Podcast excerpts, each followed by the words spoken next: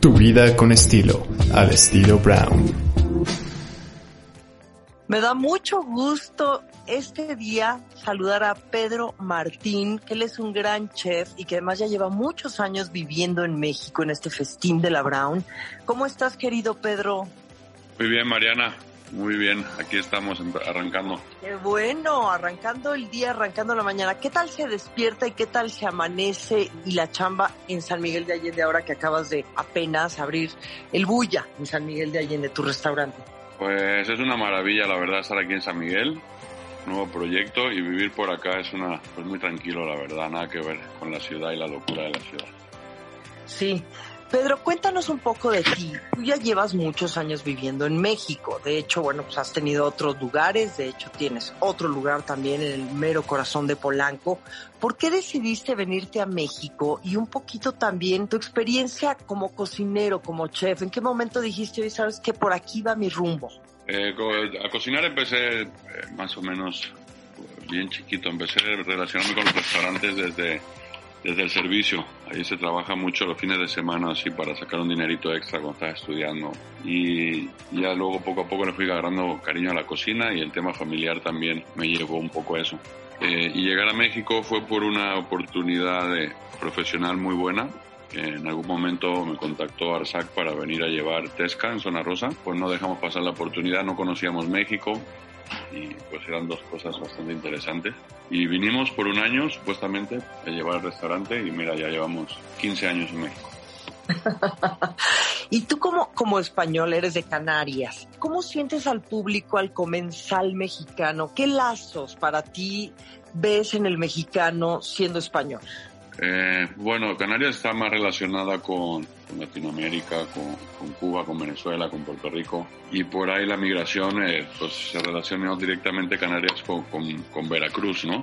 Tenemos mucha relación desde la música, los instrumentos y parte de la cultura incluso gastronómica. Es muy diferente Canarias y España, ¿no? Tenemos unas relaciones diferentes con América. Entonces nos sentimos muy, muy en casa. Digo, tenemos desde los mojos también, por ejemplo, la salsa es algo muy normal allá, ¿no? El mojo verde, el mojo rojo y aquí salsa verde, salsa roja para, para muchas elaboraciones, ¿no? Y por ahí va un poco la, la cercanía, ¿no? El clima, muchas cosas. Claro. Yo, fíjate, no he tenido oportunidad de ir a Canarias todavía, pero qué bueno que hablamos de esto, ¿no? De la distinción, porque, pues bueno, finalmente deben de haber muchísimas diferencias, ¿no? Y también a nivel culinario. Sí, muy diferente, muy diferente en su momento no, no teníamos animales tan grandes como vacas y así, éramos más de cabras. Eh, ya luego, con la conquista así fue introduciéndose animales y fuimos eh, teniendo más, más que ver, ¿no? Pero no, nada que ver Canarias con España. Claro, claro. Ahora, tú como este paladar exigente que eres, Pedro Martín, porque sí que lo eres, el otro día estuve ahí contigo en Bulla, San Miguel de Allende, y qué bárbaro, qué manera de cocinar, qué manera de, disfrutar, ¿no? De, de esta, esta gastronomía tan tuya, tan personal, tan íntima, pero tan, ¿no? Interpretada a tu manera. ¿Qué sientes de en México ¿por qué crees que en México nos gusta la comida española? Porque, digo, si te pones a pensar, tampoco hay tantas opciones de lugares de comida española en México. Y luego pensar en San Miguel de Allende, pues a mí me parece que mucho menos. Entonces tú sí has abierto de alguna manera, digo, desde luego otros cocineros también han venido a México, pero sí han abierto esta brecha gastronómica que es muy importante y que hoy México ya es un centro gastronómico, como es un país gastronómico. Mucha gente viaja a México a comer, no, no nada más a ver nuestra cultura, nuestra riqueza, nuestra naturaleza, sino también a nivel gastronómico, que eso es lo que está ocurriendo hoy en día. ¿Cómo sientes tú de esto que nos compartes a nosotros los mexicanos, siendo de Canarias y teniendo ya tres puntos, ¿no? Son tres restaurantes los que tienes, me parece.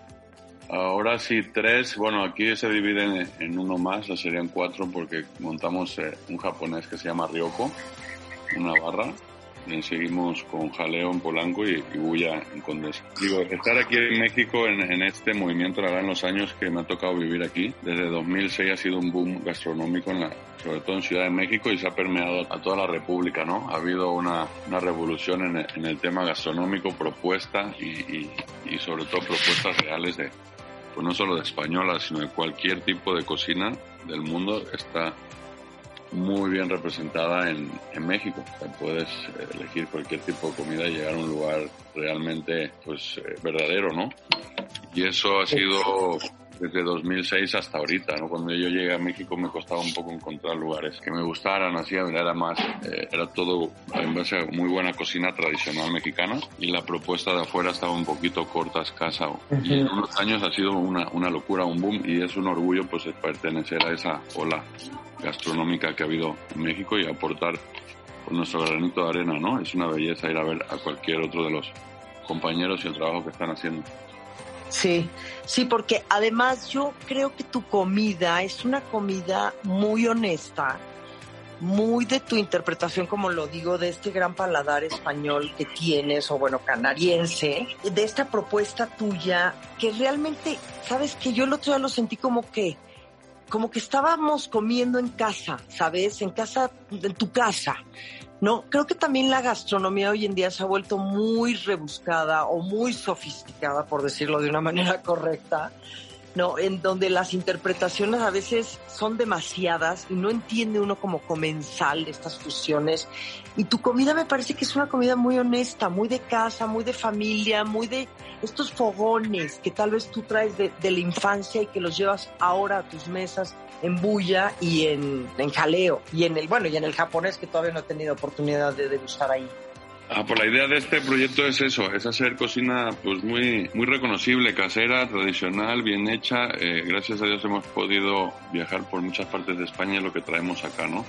Recetitas así caseritas, andar por casa y sin ninguna pretensión, la única intención de pues de eso, de crear momentos agradables, divertidos en la mesa y, que la gente se sienta en confianza y disfrute de, la calidad del producto. Nos enfocamos más en, el producto que compramos y en, la calidad, que sea de primera calidad.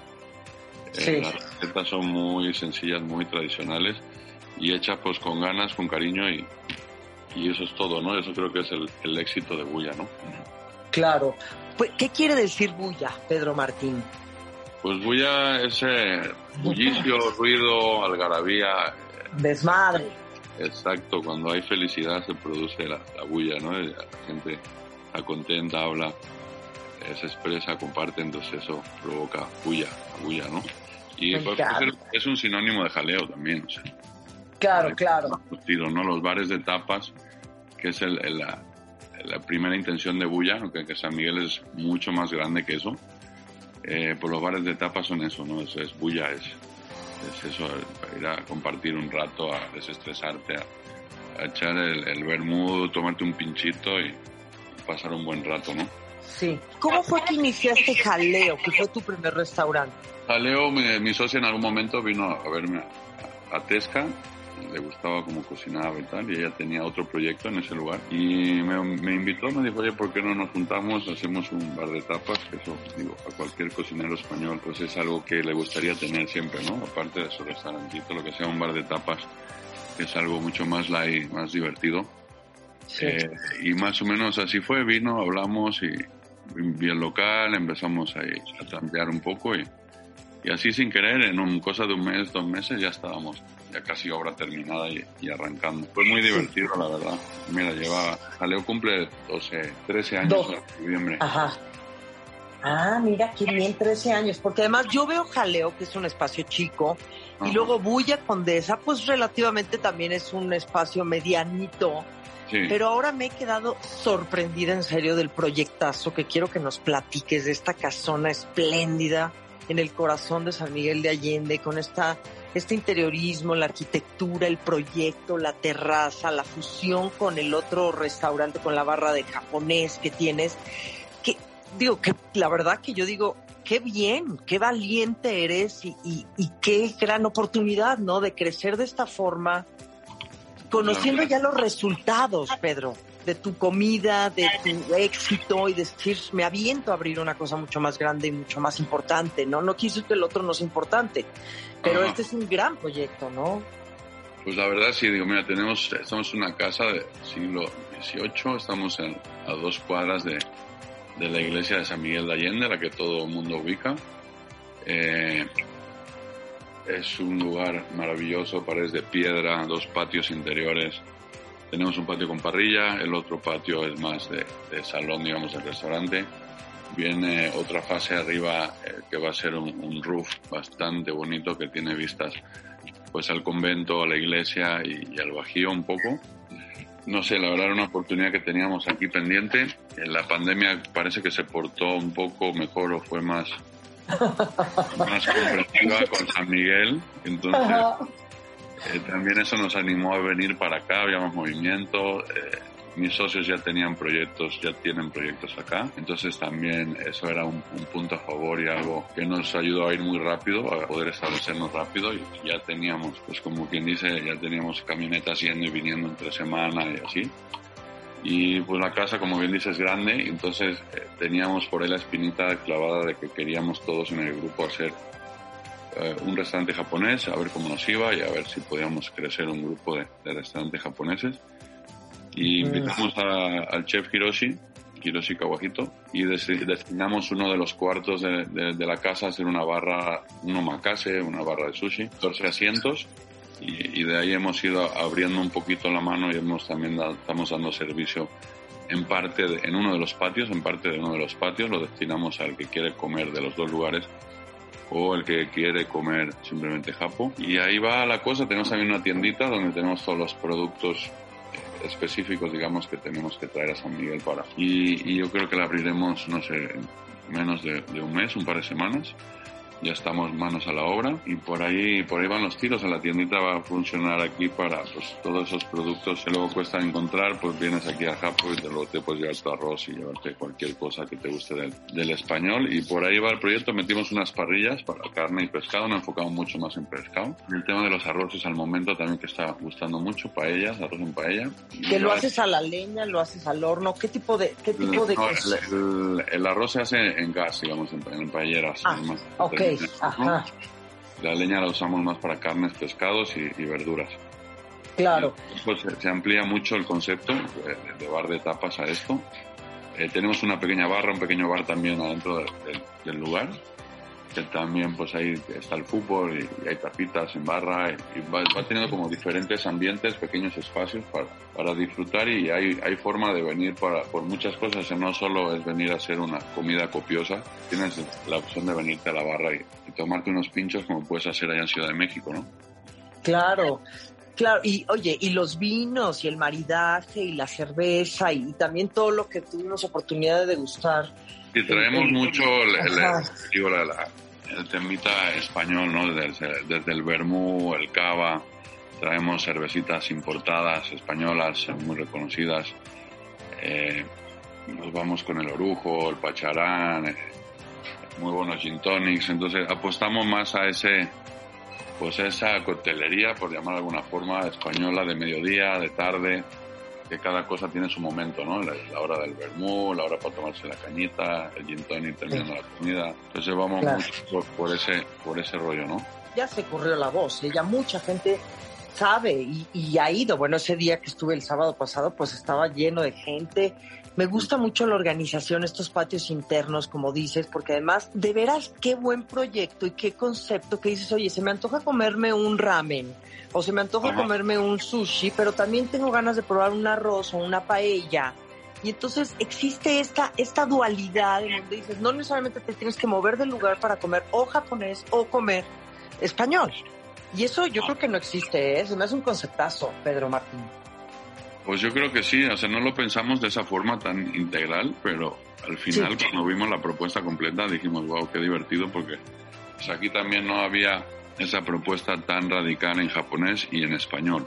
Existen lugares donde puedes comer arroces y existen lugares donde puedes comer rollos o sushis, pero no existía ya eh, o sea, un chef japonés, un chef español y, hacer la comida tal cual, tradicional. Y, y, creo que pues eso era, hacía mucha falta en San Miguel y la verdad el japonés sobre todo ha ido como, como un tiro. Sí, claro, está, está creciendo el tema de japonés.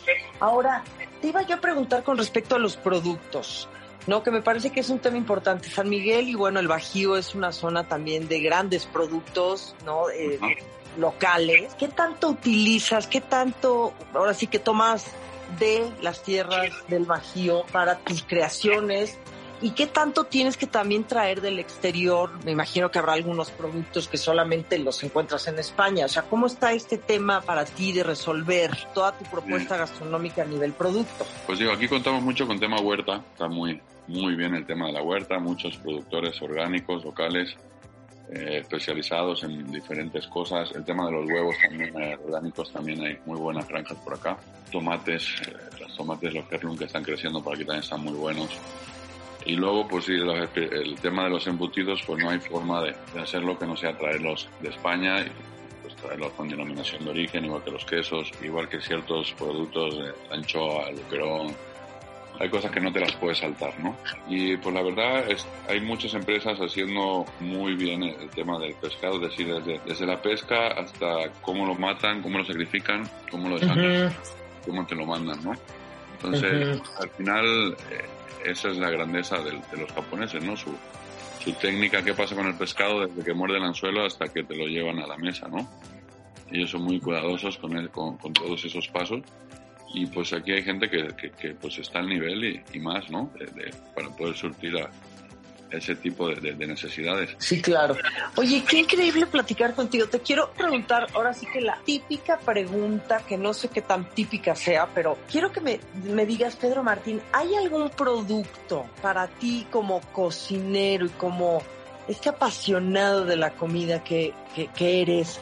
que tú digas, esto está prohibido, yo no utilizo este animal o este producto porque no va con mi ideología, no va con mi, con mi filosofía, ¿no? De cocinar. Y que digas, esto es intocable o que, o que realmente evites. Eh, no sé, por ejemplo, ahora el tema de la veda del pulpo, pues dejamos de comprar pulpo, ¿no? Cansamos un rato. El tema para el restaurante hay muchas normas, hay muchas cosas que no, que no debes de hacer, ¿no? Para en la vida normal, como cocinero, como persona, de probar, puedes probar muchas cosas, ¿no? Pero al restaurante pues sí hay animales que no se tocan, hay ciertas temporadas que se tienen que respetar, hay vedas, entonces eso va marcando el año, ¿no? Y vas pues ir, a la, ir con la, de la mano con la temporada y con un poquito la sustentabilidad, ¿no? Ahorita hay muchos pescados sustentables, el tema del camarón, pues no está muy claro que sea realmente sustentable, la granja, hay todo un tema, ¿no? Hay todo un tema, pero sí, tenemos normas, tenemos códigos y hay cosas que no, Y que es como muy obligado, ¿no? Yo creo que en estos tiempos me parece que estamos más conscientes todos, ¿no? Desde lo que comemos, de dónde viene, o sea, ya no lo cuestionamos. Tal vez en algún otro momento de la vida, no lo sé, no, no estábamos tan, no teníamos tanta información al respecto.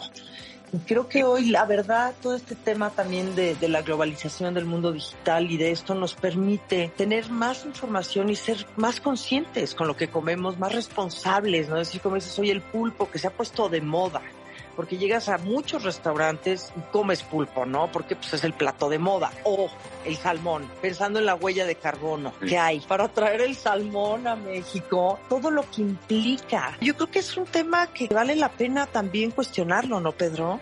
Sí, digo, cada producto tiene su, su plática, ¿no? En el tema del, del salmón, digo, la huella de carbono es importante, pero es más importante las mañas que hacen allá para cultivarlo, ¿no? Oye, qué bien, mi querido Pedro, Pedro Martín. Bueno, ¿dónde estás ubicado ahora en San Miguel de Allende? ¿Nos puedes dar las ubicaciones de tus tres lugares de jaleo, de Bulla aquí en la Condesa y ahora el Gran Bulla en San Miguel de Allende?